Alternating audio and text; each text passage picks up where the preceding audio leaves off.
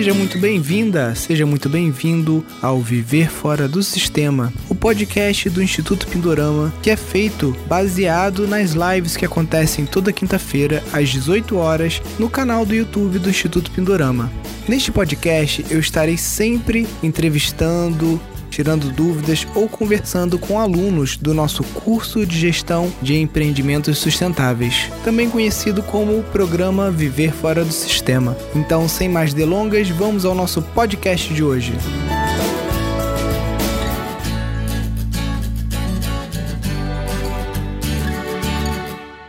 A gente vai estar entrevistando a Leila.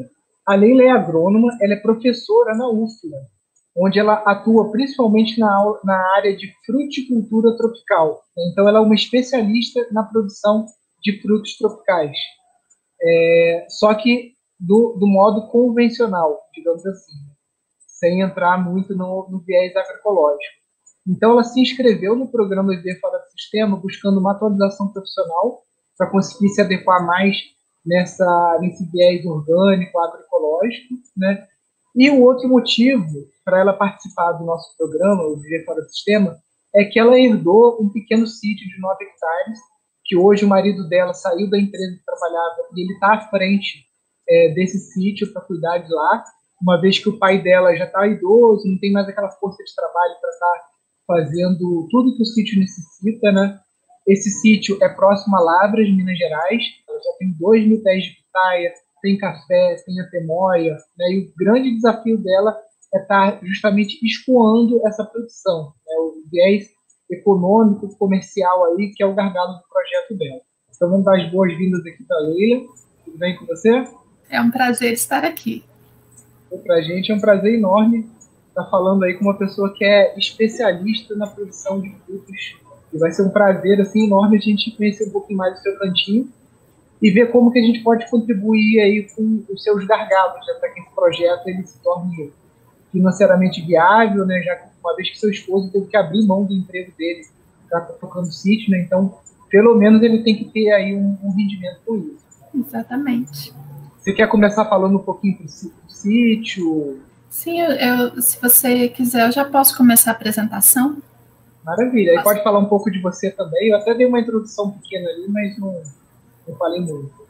Tá bom, pode deixar. Pessoal, meu nome é Leila, eu sou professora da UFLA, Universidade Federal de Lavras, e tenho um sítio, né? Minha família tem um sítio, que a minha mãe denominou de Sítio São Judas Tadeu, que ela é devota desse santo, né? E fica no município de Ingaí. Ingaí é um município minúsculo, próximo a Lavras, eu moro em Lavras, o nosso sítio, né, ele fica a 20 quilômetros da cidade de Lavras, onde eu moro. É um sítio de 9 hectares, tem, é, é uma região bastante montanhosa, né? Os meus pais têm esse sítio há uns 20 anos já. Só que há uns oito anos atrás, a minha mãe precisou amputar a perna. E eles, eles ficavam muito nesse sítio, eles ficavam cerca de cinco dias na semana no sítio, ficava mais no sítio do que na cidade. E aí depois, junto com esse problema da perna dela, também veio um Alzheimer. E aí ela já está sofrendo com essa doença, já tem oito anos. Quando a gente descobriu, é, o sítio era, era bem cuidado nessa época, quando a gente descobriu essa doença dela, a gente parou de ir no sítio, porque nós tivemos que, que dar toda a atenção para a saúde dela. O meu pai continuou aí, porque tinha lavoura de café lá e ele era o único que cuidava, né? Às vezes tinha algum ajudante de lá mesmo para ajudar a tocar o sítio, mas ele ele cuidava da lavoura, não cuidava da casa. Com o passar do tempo, a casa foi se desgastando, né? Foi ficando muito tempo fechada e dava mofo, tinha bicho. Então a gente teve um dia que nós fomos para o sítio e nós não entramos na casa, nós ficamos só nos arredores. Aí que caiu a ficha, falou, nós falamos assim, a gente tem um sítio e nós não usufruímos desse sítio, então alguma coisa tem que mudar. Foi quando meu marido e meu pai resolveram é, reformar a casa. E aí reformaram, era uma casa pequenininha, com um quarto só, hoje é uma casa maior, tem quatro, tem três quartos, a cozinha que era minúscula, agora é uma cozinha maior, né? Tem um fogão de lenha grandão no meio da cozinha que eu adoro. E aí a gente passou a frequentar o sítio depois dessa reforma, né? Isso já deve ter uns três anos. E aí, é, há um ano atrás, meu marido saiu da empresa que ele estava trabalhando, que era uma empresa de autopeças, que ele trabalhou a vida toda lá, e decidiu cuidar do sítio. E aí, depois da saída dele da empresa e da ida para o sítio, a gente notou várias mudanças, né? Tanto em qualidade de vida, quanto na, na melhoria do lugar. Então, apesar dele não ser agrônomo, ele cuidou, né? Está cuidando da melhor forma possível. Meu pai ajuda, né? Com, com um pouco de dificuldade, mas ele ajuda no que ele pode. E o nosso filho, Felipe, também, ele ajuda, apesar de não ser da área também da agronomia, ele preferiu fazer curso de engenharia civil, mas tudo bem, ele está sempre lá no sítio com a gente, nos ajudando. O que, que nós temos lá? Então, nós temos uma área, tem, temos a casa, né? E uma área próxima à casa, que é um galinheiro. Nesse galinheiro tem uma lagoa, então a gente cria galinhas, gansos, patos, né? Pouquinho, acho que nós temos é, acho que 16 galinhas, quatro gansos, dois patos e peixes, né? Dentro desse tanque. Há uns seis meses atrás, meu marido resolveu colocar tilápias nesse, nesse tanque, só que por algum motivo ela não está crescendo, né? Já era para a gente estar tá pescando a tilápia e ela ainda está assim com uns 10 centímetros. É, não sabemos o que está acontecendo.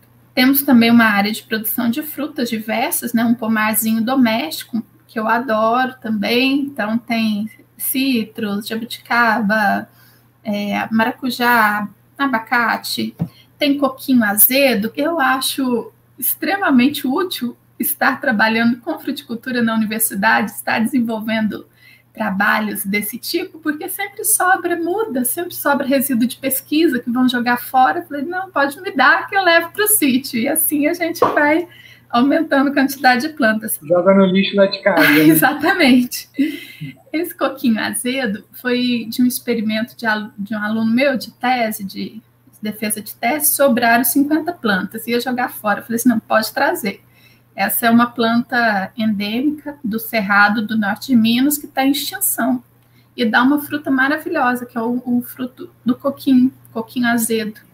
Tem um sabor ácido e doce ao mesmo tempo, a polpa, né? E ainda tem uma amêndoa lá no meio. Então, fantástico. Em breve vai estar produzindo.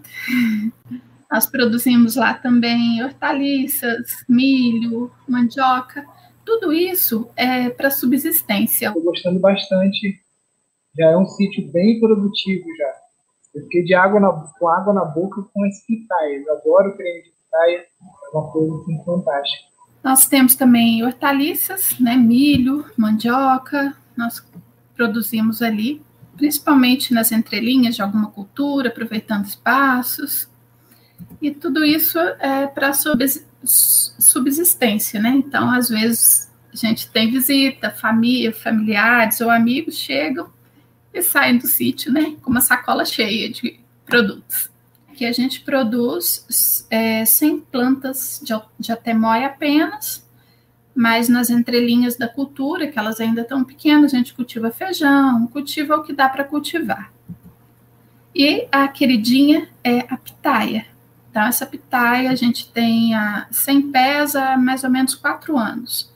Também resíduo de pesquisa, que a gente podou lá as plantas, sobraram umas estacas, eu levei para o sítio. E ali nós produzimos né, as pitaias de polpa branca comum, que foi a, a, a primeira que eu conheci. Hoje em dia eu sei que ela não é tão gostosa, a gente aproveita para usar como porta-enxerto, que ela é muito resistente a nematóide e tal. Depois, então, eu me empolguei e comecei a investir. Aí eu comprei duas mil mudas de pitais de polpa roxa, né, das variedades Orejona e Cebra, além da branca comum que a gente já tinha, e da amarela colombiana, que é muito gostosa, mas é pouco produtiva, mas a gente tem também. Conduzimos em espaldeira, cerca de 5.500 metros quadrados, para a produção de pitaia. E com a pitaia a gente consegue fazer um monte de produtos. E muitos foi, foram feitos na universidade, chips, é, o pó da pitaia, o bombom, vinho, na verdade não vinho, né? Bebida fermentada, vinho é só de uva, cerveja, barra de cereal, patê, inclusive patê salgado feito com pitaia e a geleia. A geleia foi o que teve maior aceitação, que a gente fez o teste, né, de degustação, análise sensorial para umas 300 pessoas. E o que eles mais apreciaram foi a geleia. Então, geleia é um produto que eu tenho certeza que tem saída, geleia de pitaia, e é um produto que eu quero investir no futuro. Mas a gente percebeu que as mudas de pitaia têm um valor muito bom. Então, é, a gente viu que o fruto não estava saindo bem, porque estava tava complicado escoar, porque tem fruto de pitaia para toda a região nossa aqui, e a gente não estava conseguindo colocar o fruto no mercado, mas a muda a gente conseguiu. Então, é, a muda teve grande saída. Só nesse ano nós vendemos 7 mil mudas de pitaia. Então, tem a, a muda sem raiz, a muda enraizada. E aí, a partir daí, nós resolvemos investir em mudas. Então, nós compramos plantas de qualidade que vão ser as nossas matrizes, né? Eu comprei 280 mudas, as variedades elite, então variedades caras, eu comprei algumas por 70 reais o cladódio, né? A, a estaquinha de 30 centímetros. E aí temos 10 variedades que eu pretendo, né, no futuro produzir mudas aí. E nas entrelinhas, né, enquanto as plantas estão produzindo, estão pequenininhas, aliás, a gente vai produzindo alface, milho, é, tomate de cereja, o que tiver, a gente vai aproveitar na área, né? Porque terra é caro e a gente tem que aproveitar cada é, metro quadrado. E aqui nós temos eucalipto, né? São aqui tem quase 5 hectares, mas na verdade um hectare é de preservação permanente, o resto é eucalipto. É, temos bastante eucalipto e aos poucos a gente vai retirando também, a gente vai já está descendo, né? esse eucalipto e essa área vai ficar livre em breve também. Aí a gente trata esse eucalipto com é, um, uma receita que não usa bicromato de sódio nem de cromato de sódio, então a gente tenta fazer já um pouco menos agressivos os tratamentos. E graças a esse eucalipto, a gente né, é, não precisou investir tanto na, na, lavoura de pitaia, porque o que é mais caro, fora aquela muda elite de 70 reais, é, são os, os mourões, né? E aqui a nossa áreazinha de preservação permanente, nós temos uma cachoeira, que é um lugar muito legal, que a gente tem uma, uma pequena queda d'água, só de 3 metros, água gelada, então a gente não entra na água, porque é todo sombreado, né? Tem muito bambuzal, inclusive. E, e aí a gente usa uma roda d'água, usa a força da água para mandar água da mina limpa lá para dentro, porque a gente acredita que essa água não seja muito limpa, que ela passe em outras propriedades. E é isso, gente. Maravilha. Já tem algumas perguntas para você. Hum. Pessoal no chat aqui. Ah, foi o Ariovaldo. Ele quer saber se, se é possível cultivar praia no Paraná. É, em qualquer lugar, desde o Rio Grande do Sul até o Pará. Paraná é uma região que tem muitos produtores que eu conheço. Não, tem alguma limitação de altitude, alguma coisa assim? Tem uma certa limitação quanto à temperatura. É, a pitaia, apesar de ser um cacto, ela não suporta temperaturas muito elevadas e o sol escaldante, ela queima com o sol e também temperaturas muito frias, apesar de que o pessoal do Rio Grande do Sul, eles são teimosos, tem muitos produtores de lá. É, quando a planta está novinha, é, passa aperto com a, a, geada, queima mesmo. Aí eles revestem a planta com TNT, quando ela ainda não tem galhos, sabe? Pra, no, no, inverno rigoroso, mas ainda assim eles produzem, produzem de teimosos. Muito legal. Meu avô já colheu muita pitaia lá no sítio também, a gente está a mil metros de altitude, né? Só que no inverno, é, no inverno a gente chega ali a 4 graus de noite, né? E no verão não passa de 28, 30 no máximo. Então. Ah, não, dá para cultivar nessa área, sem dúvida. O, a questão da, da altitude é mais em relação à temperatura, né? Sim. Mas se, se produz no Rio Grande do Sul, não é problema aqui, não. Certo. Eu vi ali então que você já investiu é, junto com a universidade né, numa pesquisa em cima dos produtos da pitaia. Uhum. A geleia Sim. foi um, um carro-chefe, né? tem a sua vantagem porque esse aumento que é prateleira, né? Pitaia é uma fruta que tem uma, uma... Ela se degrada, né? Não é tão rápido quanto a melancia e tal, mas ela é uma fruta que aguenta também muito... Né, muito tempo de prateleira, digamos assim. uhum, assim. Exatamente. É, aí a, a geleia, ela, é, ela é muito gostosa mesmo. Você já provou a geleia de pitaia? Não, aqui no Rio é muito comum, agora tá meio que na moda, o creme de açaí com pitaia. Porque ah, no Rio sim, a gente toma açaí gelado. Uhum. E a gente, a gente, quando compra pitaia, a gente bate ela no liquidificador com frutos vermelhos, que aqui no sítio a gente tem muita framboesa e blueberry. Uhum. Então a gente usa pitaia como se fosse uma, uma base e a primeira vez que a gente bateu, assim, né, a pitaia por si só ela tem um gosto de água de coco, digamos assim. É, lembra mesmo. É, você vê que ela é muito refrescante, né? Uma fruta uhum. para lugares quentes, ela é uma, um bálsamo, né? E sabe o que é interessante? Que a pitaia ela tem uma substância que chama betalaína. Essa substância ela é um antioxidante poderosíssimo, né? Então, ele previne, previne câncer, doenças né, cardiovasculares, um monte de coisa, diabetes e tal. E ela está presente 90% mais na casca do que na polpa. E na geleia, a gente consegue adicionar a casca, né? Sem, a gente conseguiu até colocar 50% de casca, 50% de fruto, sem que mudasse o sabor, assim, sem que ficasse desagradável ao paladar. Então, ainda é possível fazer isso, deixar o produto ainda mais nutritivo. Entendi, entendi. E como, como a senhora domina também é, a parte de propagação, né? E até mesmo a legislação, porque a gente sabe que os viveiros comerciais, uhum, né, é tudo, eles têm que ter uma série de certificações, exigências uhum. fitossanitárias, né? Como é que foi esse desafio aí com a produção e venda de mudas de pitaia? Ainda é um desafio, porque a gente não consegue registrar, não consegue ter um renazem.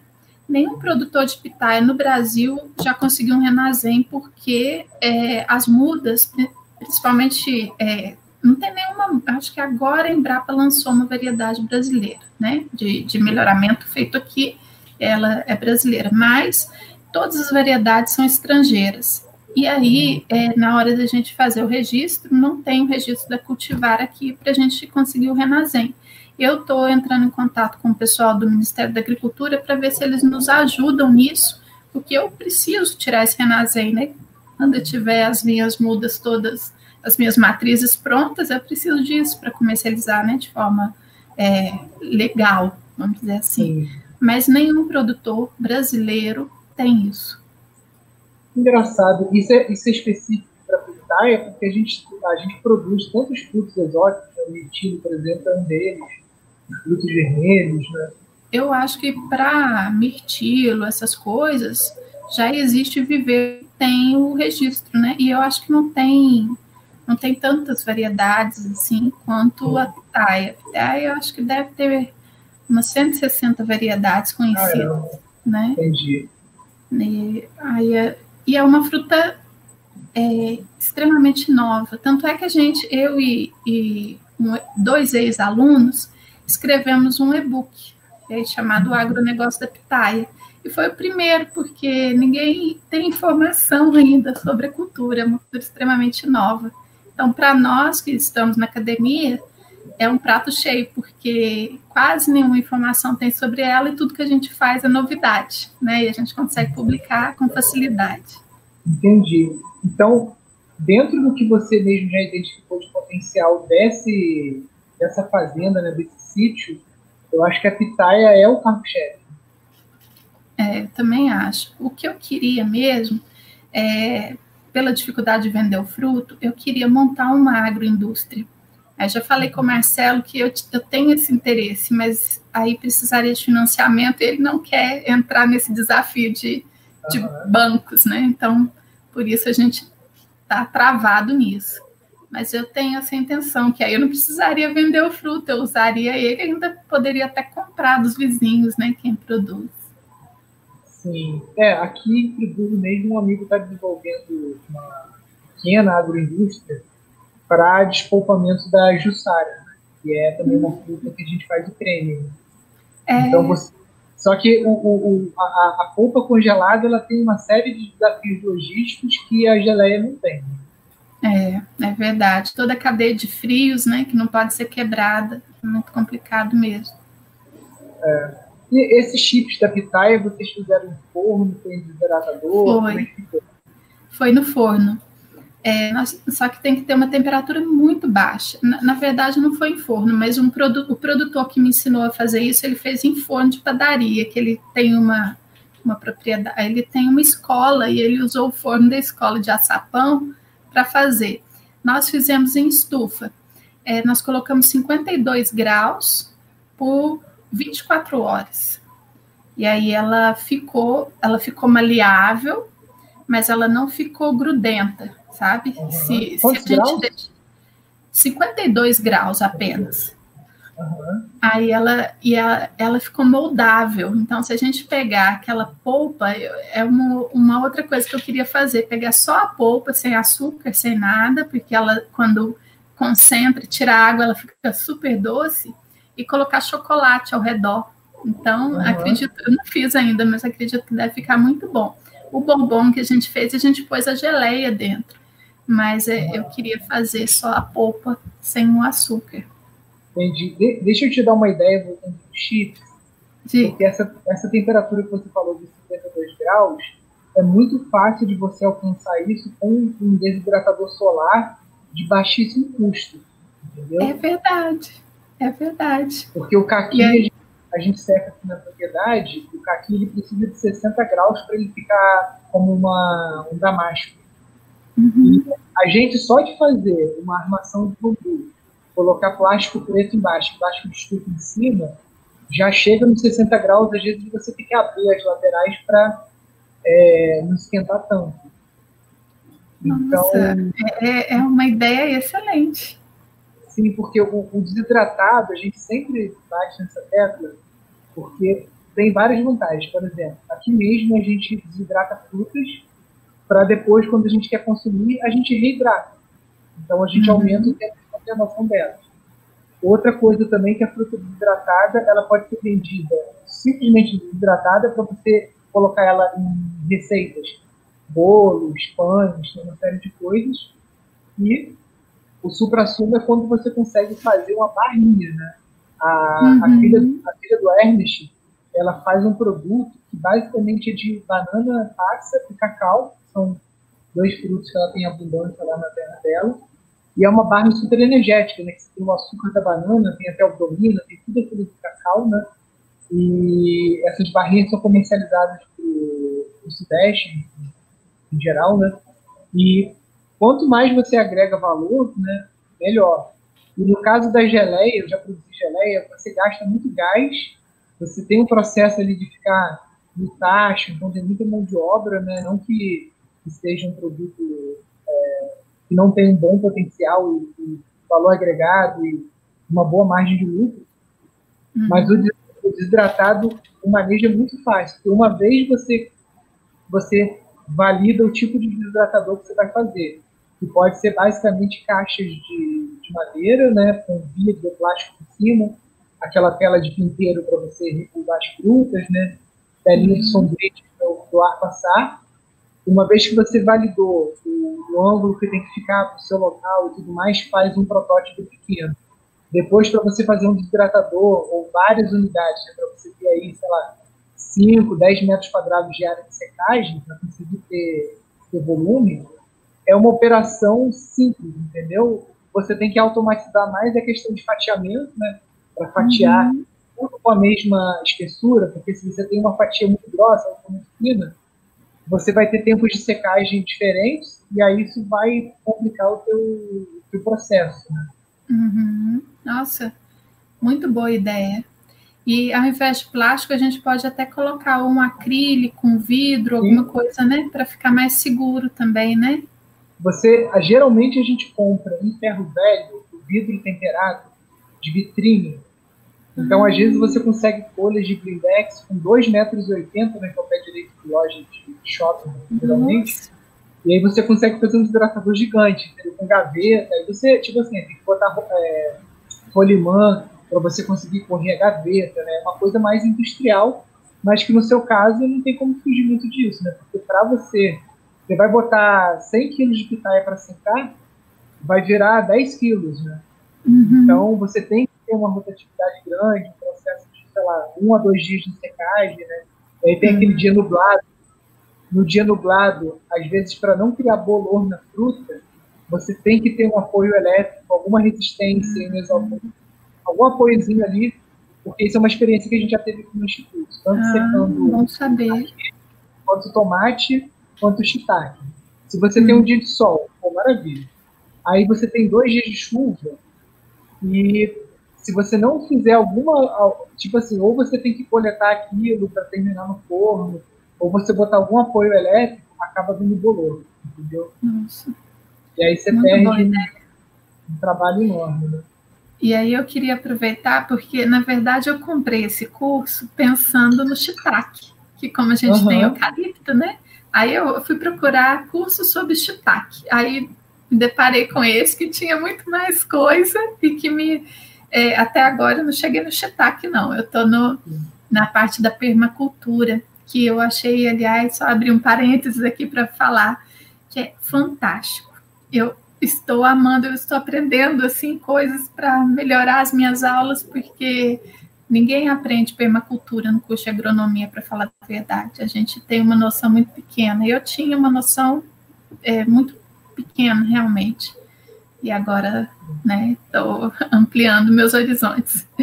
Mas aí a, a UFLA também é, é uma a UFLA é uma faculdade que tem uma tradição em agroecologia. Então ela já tem a cabeça mais aberta mas você acredita que não tem uma área específica, por exemplo, não tem um, pro, um professor de agricultura orgânica somente, né? Uhum. Então, a gente que é da fruticultura, a gente lá ensina, por exemplo, a fruticultura geral e depois faz um parêntese e mostra a agricultura orgânica. Mas, assim, é o que o que é interessante é quando os alunos desenvolvem tese nessas áreas e tem um núcleo de estudo que é o IEBA, que é bastante famoso, né? Então uhum. eles eles são é, aí lá sim é, dá para aprender bastante coisa, mas no curso em si na, na emenda uhum. do curso não tem. Eu estou enganado ou a UFLA tem ou teve uma pós-graduação em agroecologia? Eu a acho graduação, que não. Não, não, não é graduação não. A graduação é nós temos em biotecnologia, que é um curso mais novo, mas agroecologia não. E Entendi. O mais antigo é fitotecnia, mas tem entomologia, fitopatologia, solos, várias áreas Entendi. da agronomia. Bom, mas vamos voltar lá para o shiitake, então, que eu te cortei. É, aí o shiitake, é, eu tenho essa intenção de, de, de cultivar o shiitake justamente por causa do eucalipto, né? Que a gente tem bastante. Aí, é, aí eu comprei o curso procurando pelo shiitake. E é, essa é uma opção, eu penso em, em colocar o shiitake, penso em fazer um sistema agroflorestal quando a gente ir tirando eucalipto, principalmente na parte depois do córrego, que tem uma parte depois da mata, que ainda tem eucalipto. E naquela área eu gostaria de fazer um sistema agroflorestal, que a gente já fez um sistema lá no pomar da UFLA, envolvendo árvores frutíferas e florestais, especialmente o cedro indiano, que é o que deu mais certo. E a gente cultivou a pitaia na, no mourão vivo do cedro indiano. Então foi interessante. E tem também Legal. uma planta que me interessa, que é a moringa, moringa oleífera. Uhum. Tem um potencial muito bom também, né, de nutrição, assim, até medicinal. A Anvisa já tirou o bloqueio? Porque tudo que cura a Anvisa proíbe. Né? O nome ela proibiu, a aloe vera ela proibiu, agora foi a moringa. Então, pelo que eu ouvi falar, ainda a parte de cura de doenças foi proibido, mas como alimento ela tá, uhum. ela foi aceita porque o potencial nutricional dela já foi provado, né, que é incrível. Aí uma engenheira agrônoma que eu conheço fez um relatório, enviou para a Anvisa e conseguiu provar né, com base numa, numa quantidade muito grande de artigos revisados, né, de que realmente ela tem potencial nutricional muito grande. Ah, legal. Agora, deixa eu te fazer uma pergunta com relação ao shiitake. Qual que é a altitude da sua propriedade? Cerca de 900 metros. Ah, tá ótimo. No, no verão lá, a temperatura chega a quanto? A verão é bastante quente, chega a 40 é. graus. 40. É que esse é um desafio para o shiitake. Ah, é? Você, hum. É.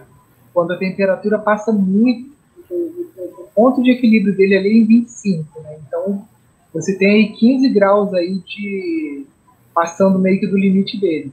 Não inviabiliza. Eu vou te passar o contato da FANG para você conversar com ela, que é do, do laboratório de produtos Mistério lá em São Paulo, para ver se ela tem alguma espécie que seja mais é, resistente a, a, essa temperatura exacerbada, digamos assim. Uhum. Agora, você Mas... pode construir um, um microclima para essa uhum. área de frutificação e cultivo do shiitake. Então, você já tem uma mata, tem aquela cachoeira ali que, com certeza, a temperatura ali naquela grota ali deve ser mais, bem mais baixa. Né? Ah, sim, ali é. A água é geladinha, mesmo no, é. no verão. A gente você vai ter que aproveitar esse, esse ar-condicionado natural, porque o é. shiitake ele precisa de duas coisas. Umidade relativa do ar em torno de 80%, e aí você vai ter isso mole, né?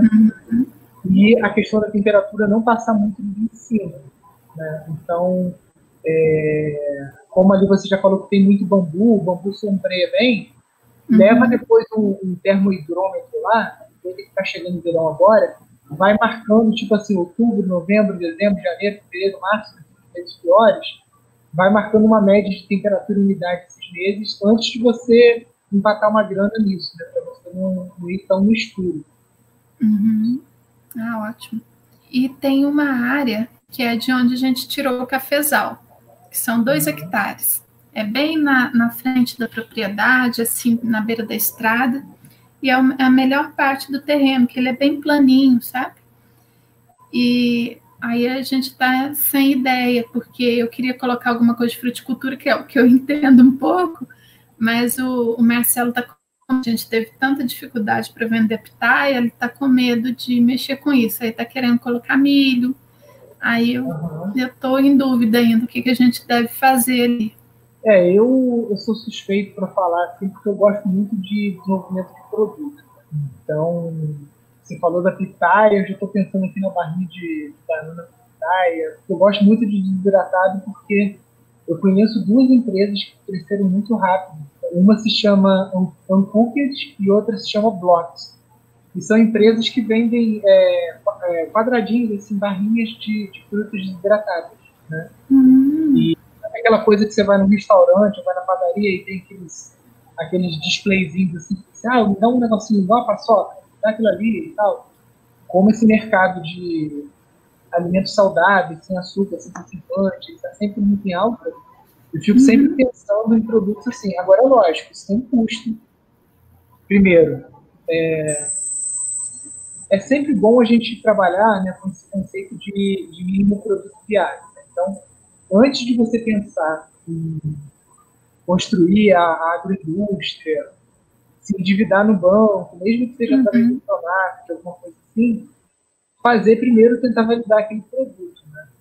Então, você pode fazer isso na sua cozinha, desde que você observe as melhores práticas né, de manipulação de alimentos, nada te impede de você estar tá fazendo um produto artesanal na estrutura que você já tem.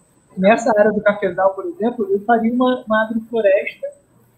Lógico, o milho, a mandioca, isso que o seu marido falou, isso é ótimo isso é o, é o, é o início, né?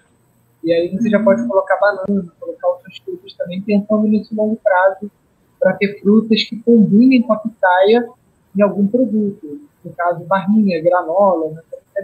A própria temoia, a temoia que Sim. a gente já tem. Nós fizemos um teste lá na universidade de colocar temoia com pitaia, é tipo num sorvete. Aí ficou um produto interessante. Entendi. É, a temoia, a temoia ela, ela, madura, ela madura e natura, já é super, super doce, né? Fico imaginando ela desidratada deve ser quase com um soco no pâncreas, né? É, o problema é que ela desidratada, ela não fica com uma coloração bacana. A geleia dela né? também fica. Você já fez o teste, né? É que aqui, aqui no sítio a gente tem até moia que tem uns. deve ter uns 20 anos já. Gente, Nossa. Acho que inclusive aqui no estado do Rio foi um dos primeiros lugares onde teve plantio de atemoia foi lá no nosso sítio. Foi, quando chegou foi uma coisa meio experimental, uma coisa da, uhum. da Kátia, né? E realmente é muito doce e ela fica marrom muito rápido. Fica. É a, a, geleia dela, dela com pitaia fica bacana, porque a pitaia dá, dá cor para ela, né? Mas a geleia dela sozinha também não fica legal, não fica com bom aspecto. Nós fizemos teste de análise sensorial e o sabor estava muito bom, o sabor até doce, azedinho, mas a cor não agradou o público. Então não dá para fazer geleia de atemóia. Sim, sim. É uma pena, né? mas eu junto com a pitaia, né, já, já ajuda. A temoia é outra fruta que tem um tempo de prateleira muito curto, né? Ela fica é. mole, muito rápida. Até no Ceasa, quando você vai comprar, ela vem em caixinha de madeira, né? Porque se fosse de papelão, ela já ia chegar muito machucada, né? Uhum. É verdade. Mas tem um valor de mercado grande, né? Aí o, o desafio de vocês aí é realmente tomar essa decisão se vocês vão investir em distribuir a fruta in natura ou se vão agregar valor a ela e qual o formato, né? Desidratado, geleia, congelado, só aconselharia se você tivesse com bala na agulha, né? E, tipo assim, em parceria já com alguma distribuidora, alguma coisa assim, porque é um produto que tem uma margem alta, né? Só que já implica numa logística muito complicada e muito cara. É verdade. É, e é, esse é um, é um grande desafio, né? Porque é, o investimento é muito alto se a gente para pensar numa agroindústria nesse momento, mas o fato de você ter sugerido isso da gente tentar ir fazendo, acertando os produtos, ajustando de forma artesanal, é, sentindo o mercado, né? Aí depois quem sabe a gente se aventura a dar esse passo mais longo. É, dentro, dentro lá do curso de gestão de empreendimentos sustentáveis, vai ter uma parte de é, modelagem de negócios. E lá tem um passo a passo que é justamente de como que você pega uma ideia e você testa ela para você conseguir tomar esse próximo passo. Hum, então, por exemplo, alguns exemplos. Você já, você já tem isso na sua cabeça, você já fez isso lá na, na faculdade, né? Você levou a uhum. pitaia, desenvolveu, sei lá, desde cosméticos, geleias, bombons, uma série de coisas com a própria pitaia. Uma, uma forma de você validar isso é você participar de feiras. Então, por exemplo, se tem alguma feira de é, agricultura familiar, alguma feira de rua, feira que reúne um público que tem interesse em produtos naturais e tudo, você pode botar uma barraquinha ali para você testar, fazer esse teste sensorial que você falou, né? Testar uma barrinha de pitaia com banana, mesmo que você não tenha banana ainda em produção no seu uhum. sítio, você pode testar porque banana você sabe, um ano e pouco, dois, você já está colhendo ali uma quantidade que daria para você estar tá produzindo, né? Uhum. Testar com os amigos primeiro, né? Porque primeiro você tem que conseguir descobrir um produto que você consiga, com a sua mão de obra aí, que é pouca, né? Tá uhum. fazendo isso numa escala para, como a gente conversou no início lá, né? O seu marido ele parou de trabalhar, abriu mão da empresa para estar tá tomando conta do sítio. Né? Não que ele vá tirar o mesmo salário da empresa para estar tá fazendo isso, mas pelo menos que ele consiga é, é, gerar alguma receita com isso. Exatamente. Porque aqui, aqui é, vocês, Lavras é uma cidade grande, né? Aqui no Rio, a gente está muito perto do Rio, então os produtores daqui que tem um produto livre de agrotóxico, né, certificado ou não, eles acabam expondo muito para o Rio de Janeiro, né? Então, tanto buscando pessoas que já entregam cestas, então aí você disponibiliza o seu produto para uma pessoa que já tem uma, um, uma cadeia logística, já tem um, clientes, né, suficiente para receber aquela, aquele produto que você tem, né? é, ou acabam agregando valor, né? que aí você consegue segurar aquele produto para vender por um ano. Eu não sei se a pitaia tem uma safra só por ano, se tem duas. É, é uma safra por ano. Ela começa a produzir em dezembro, vai até maio, aqui nas nossas condições climáticas. Mas no Pará ela produz o ano todo, porque Entendi. ela precisa de sol, é, uma, um, dias longos, né, na verdade. Aham, entendi. E só para a gente ter uma ideia, você, você falou que hoje você está com é, quantos mil pés? Dois mil? Dois mil pés e agora tem mais essas 280 que são as variedades que vão ser as matrizes para produção de mudas, né? Entendi. E, esses dois mil pés, você tem uma estimativa assim, uma safra, quanto que produz em quilos? Cada planta ela vai produzindo de forma crescente, né? É, agora elas estão com dois anos, né? Então, com dois anos, capaz que cada planta ali deve dar uns 3, 4 quilos de fruto nesse no, no segundo ano. Depois vai para 5, 6. E aí depois dá uma estabilizada quando ela tiver com 5 anos. E aí, se a gente não ficar fazendo a poda de, direitinho, aí a produção vai caindo, né? Porque a planta vai sombreando, os cladóides que estão embaixo não produzem, só os Entendi. que estão em cima. E essa poda já te gera muda. Exatamente. E é um problema, porque se eu não, não vender essas mudas, a opção que eu tenho é fazer compostagem. E, e para fazer a compostagem, a gente tem um novo problema: não tem uma máquina que, que possa fazer isso de forma eficiente. Tem aquele triturador de galhos, é, só que ele é o único que ainda faz essa moagem, porque ela baba muito, né, por ser um cacto. Ah, então, é, embucha o tempo todo. Então, é uma planta complicadinha, assim, para a gente se livrar dos resíduos de poda. Entendi. Você já tentou aquele de coco? Só que ele é um triturador mais caro. Um triturador que custa 3 mil e tanto. Qual que é? É um, é um triturador de coco verde da Trato. Não. Ele tem uma boca mais larga e ele, ele é mais possante para conseguir dar conta do coco verde. Né? Pode ser, por ele ter uma boca larga, que demore pelo menos mais a Interessante. Vou até olhar como é que Mas, então, é esse. Nessa safra sua agora, você já vai tirar de, de 4 a 6 toneladas de fruta in natura. Sim, acredito que sim. E aí, é. só que aí nós temos frutos grandes, médios e pequenos, né? Os pequenos uhum. também, de qualquer forma, eu vou ter que fazer alguma coisa, porque mesmo que eu consiga vender é, os maiores, os pequenos, eles não têm mercado. Esses nem para geleia servem? Para geleia serve. Para geleia serve.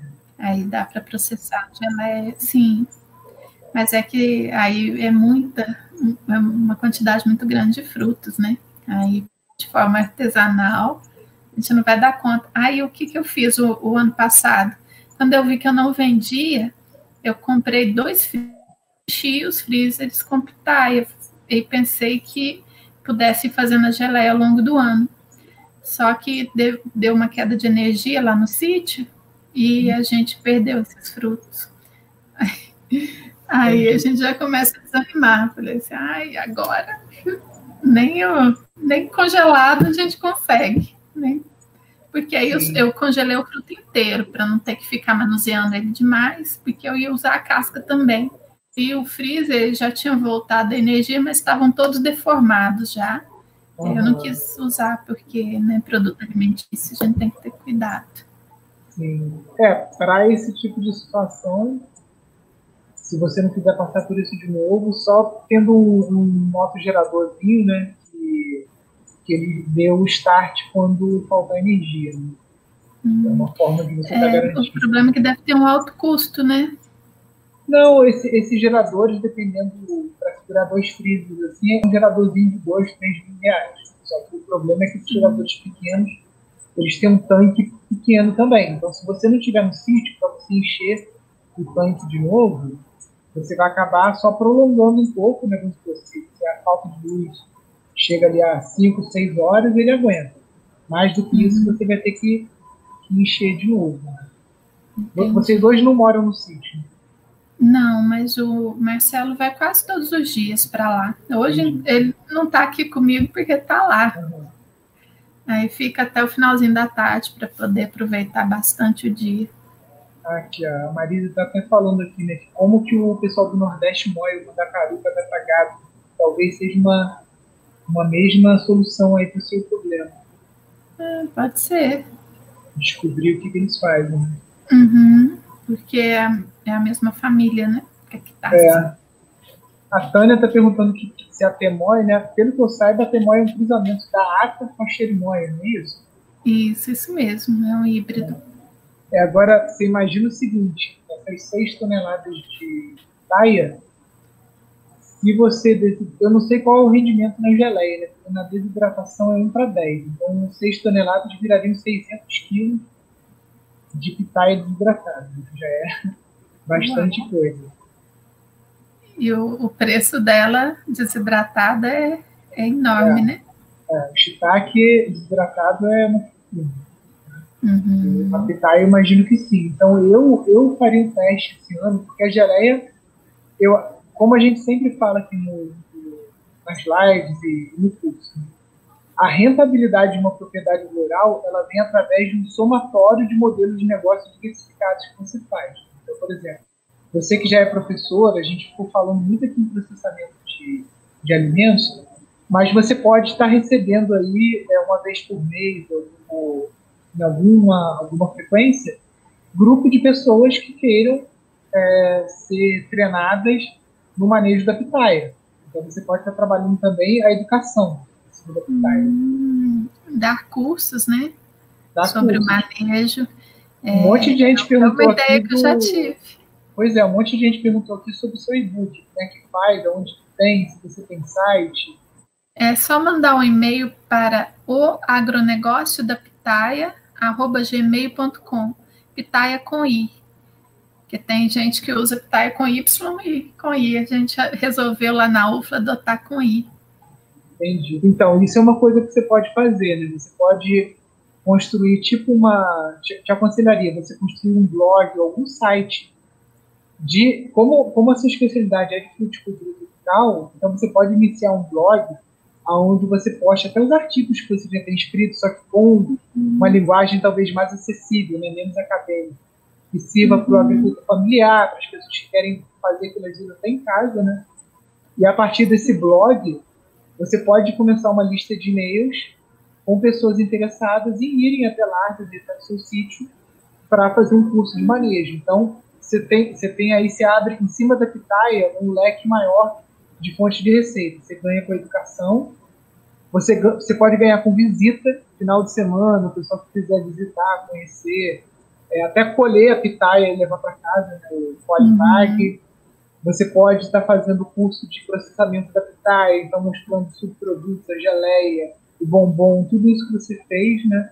E os produtos em si. Né? Os frutos pequenos vão para a geleia, os frutos médios que são mais fáceis de fatiar vai para o desidratado, né? Você tem um desafio aí porque você está meio que correndo contra o relógio, porque a cada ano que passa a tua produtividade vai quase que dobrar, né? Exatamente. Então você tem aí um volume grande, né? Exatamente. Nossa, que ideia excelente. Nossa, eu vou amadurecer isso. Sim, porque... A gente promoveu um evento aqui em Lavras no, no início de fevereiro, quando é, a gente ainda podia fazer aglomeração, né? É, aí vieram 325 produtores, só não teve mais inscrição porque o, o, local não, não, cabia.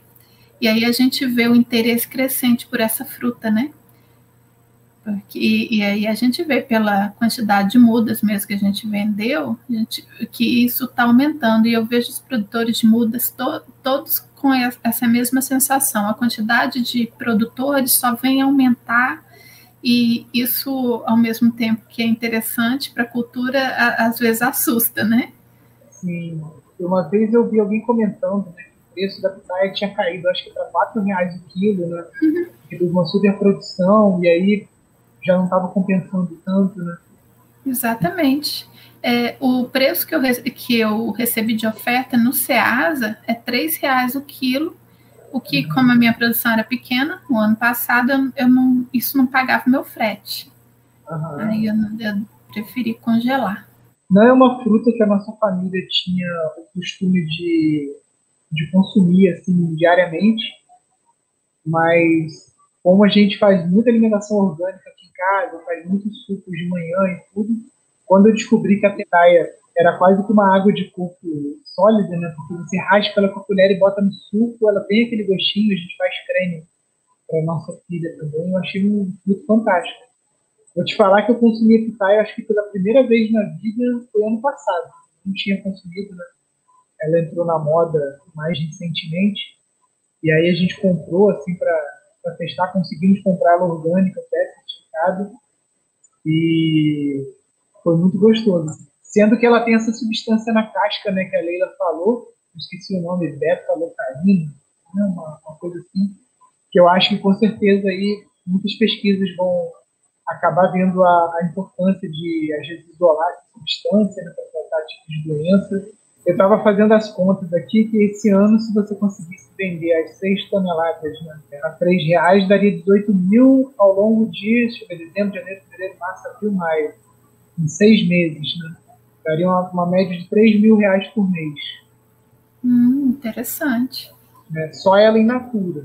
Uhum. Só que a, a, conta não é essa, né? Porque você já mesmo falou, das 6 toneladas, as frutas que são vendáveis são os frutos grandes, né? As pequenas uhum. você acaba tendo que processar. Isso.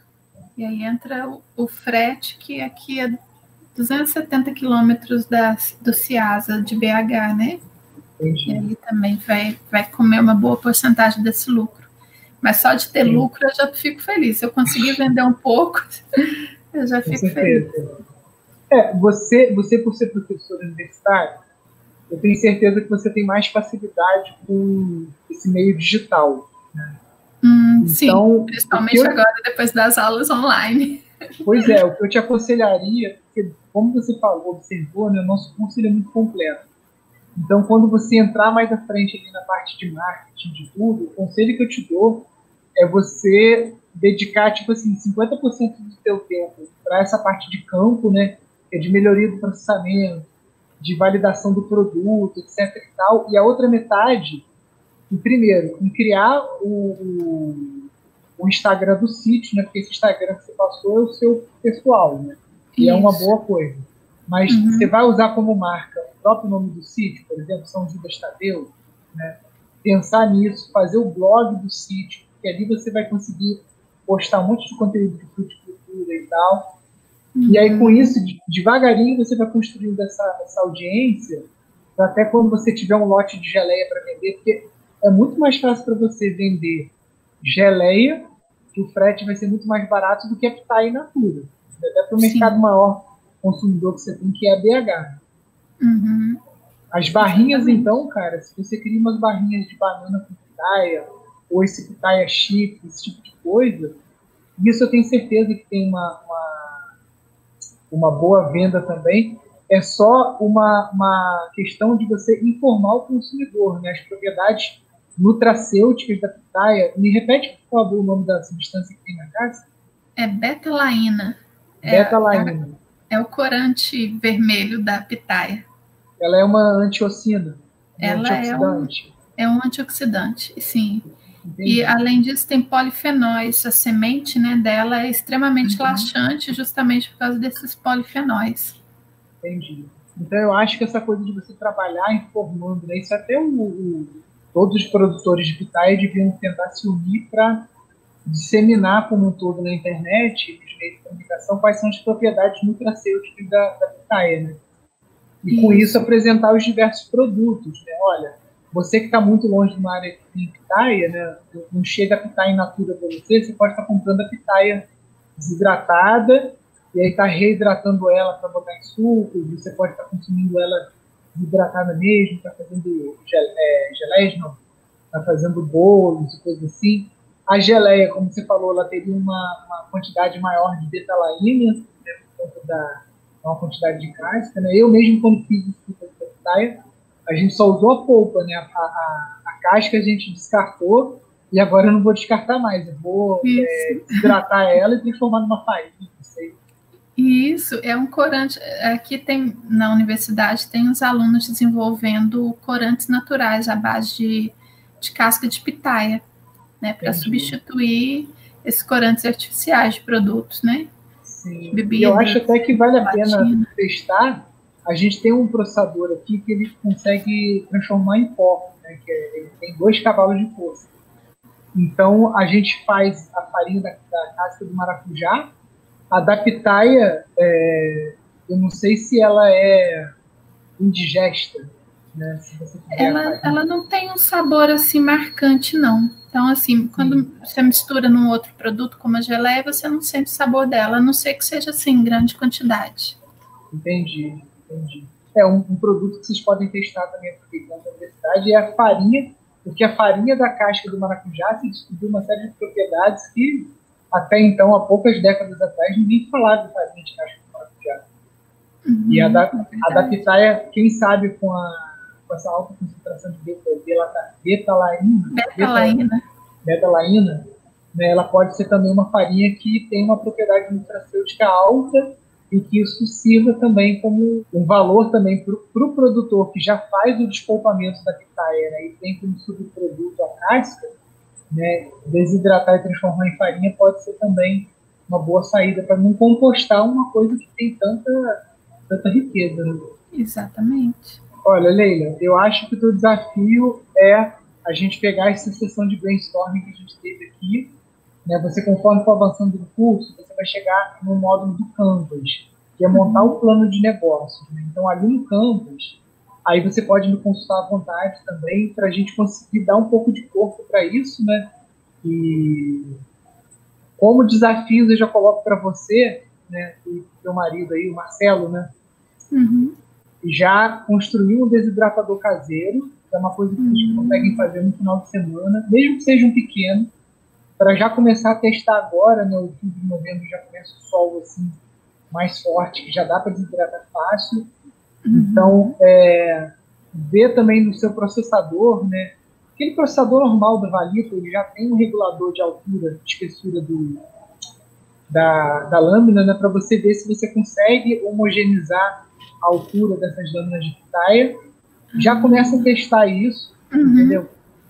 Você pode testar também, é, meio que processar na lâmina S a pitaia com banana para fazer as barrinhas, entendeu?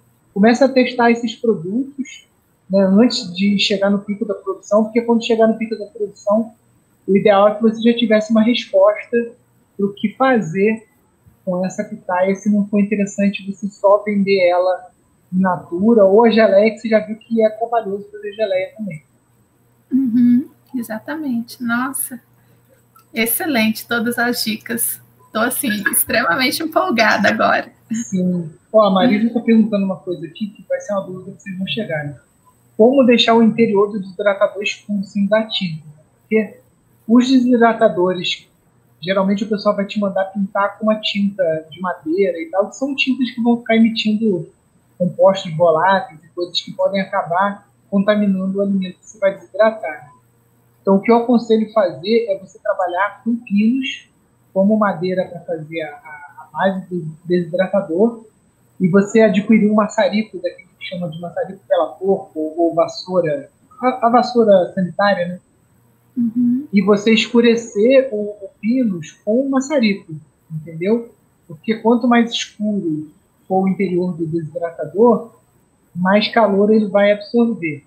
Uhum. Como você bem observou, se você conseguir um vidro temperado num desidratador pequeno, tampa de fogão, de forno, uhum. que você encontra também em ferro velho, você pode usar. Portas de, de blindex também, você pode usar para você conseguir. A, a, própria porta de vidro, como o vidro geralmente é grosso, já cria uma inércia térmica ali para aquele calor não escapar.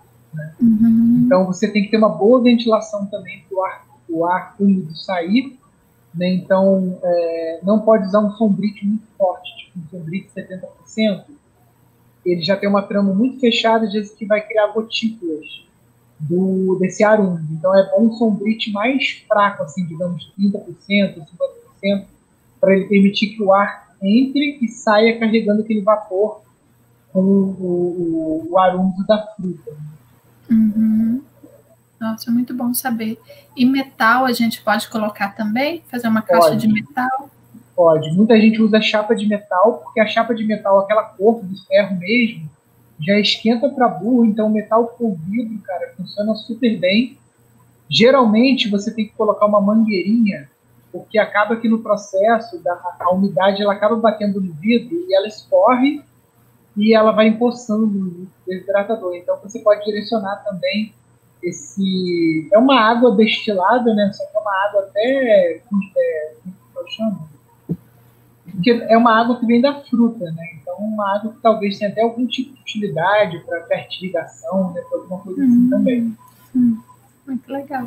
E é isso, o desafio agora é colocar essas ideias num cronograma e criando a sua audiência, porque como eu te falei, uma boa fonte de renda, até você conseguir se desvendar esse negócio da pitaia, é você trabalhar com ajudas e com treinamento. Né? Eu mesmo, no dia que você fizer um curso aí e voltar a poder ter curso presencial e tudo, você ter o aluno, porque eu quero entender melhor o manejo da pitaia, porque a gente, a gente já fez algumas experiências aqui no sítio, a gente não teve muito sucesso, então eu uhum. gostaria de aprender mais para o nosso consumo aqui. A gente não quer montar negócio com isso e tal, mas só da gente ter uma autossuficiência em pitaia para conseguir estar tá, é, consumindo ela já vai ser uma, uma riqueza. Eu tenho certeza que muita gente não tem nenhum interesse comercial na pitaia, mas gostaria de ter a pitaia como um produto, como você falou ali, no teu sítio hoje, vocês trabalham com subsistência, né? Você tem milho, mandioca, hortaliça, quem chega no teu sítio sai com a bolsa cheia, né? Uhum. Então que a pitaia compõe um pouco essa cesta também. Exatamente. Muito legal. Nossa, vai ser ótimo então. então vou montar meu curso. Isso aí, Leila. Monta então o teu plano de negócio. Conforme você avançar no curso, você vai ver que no, no Ver do Sistema a gente tem três grandes tarefas que vocês têm que entregar para a gente. A primeira é o SGA1, que é justamente esse croquis permacultural do teu sítio. Então, qual o desenho que você fez permacultural, quais os, as entradas e saídas, a, a, a composição né, para o teu, teu sistema funcionar. Depois disso, é o teu plano de negócios em cima do Canvas, e depois o teu plano de marketing. E são três marcos, você vai ver que quando você desenhar o sistema permacultural do sítio, você fizer o plano de negócio, fizer o plano de marketing, aí o sítio ele deslancha com essas três ferramentas na mão, você vai ver que a coisa começa a realmente andar e o dinheiro entrar. Maravilha. Nossa, eu estou ansiosa então para chegar nessas partes. Beleza. Leila, quero te agradecer e é qualquer dúvida que você tiver, entre em contato comigo. Tá ótimo. Nossa, muito obrigada pela oportunidade de estar aqui falando com você, mostrando a propriedade e tirando todas essas dúvidas. Fiquei muito, muito obrigado, feliz. Leila.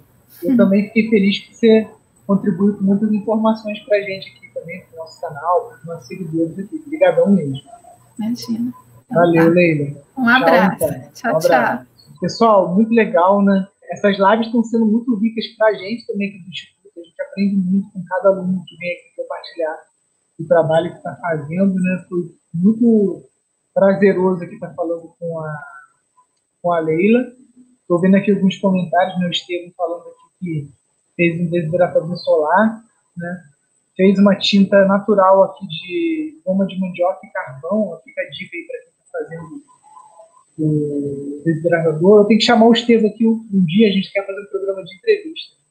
Como o Estevam mora aqui em Friburgo, vai ser até fácil que a gente traz ele aqui ao vivo aqui no, no Instagram. O Estevam é um permacultor, um cara que pratica aí agroecologia também, tudo. Vizinho nosso, é um prazer.